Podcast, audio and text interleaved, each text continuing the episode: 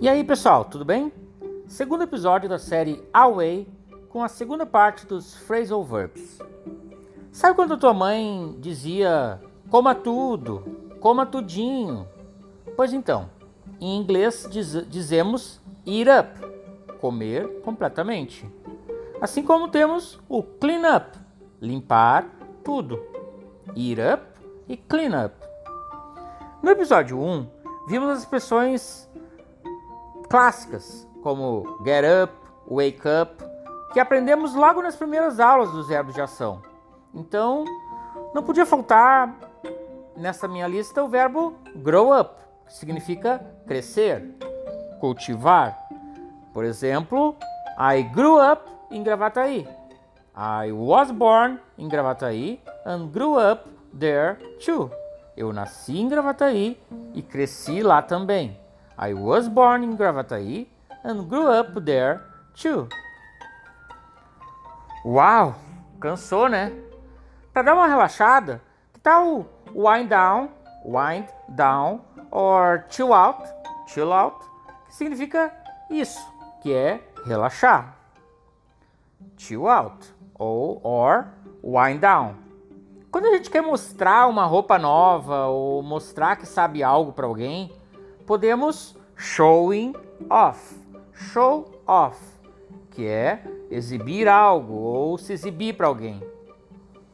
E por falar em comprar, se se a pessoa gasta mais do que a gente tem, a gente blow up our money. Blow up our money.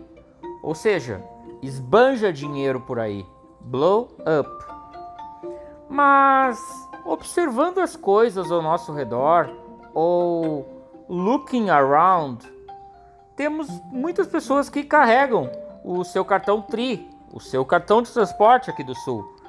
Uh, nesse caso, dizemos que elas topping up their cards. Topping up their cards. Top up, top up, né? Conjugando topping up their cards, carregando os seus cartões. Se a gente encontra um amigo por acaso, né, na rua, a gente topa com ele, cruza com ele na rua. Então a gente diz, literalmente, come across. Come across. E nesse encontro a gente pode ter uma ideia juntos. Então a gente come up with. Come up with. Uh, por exemplo, after a tired journey, I came up with drinking some juice or beer in a pub. After a tired journey, I came up with drinking some juice or beer in a pub.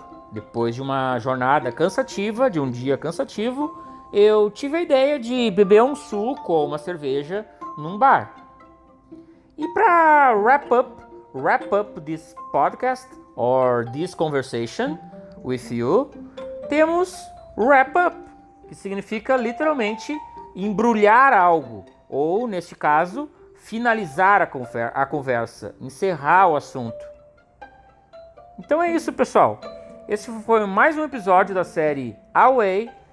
Curta aí, anota esses phrasal verbs, vão ser muito úteis para você. See you.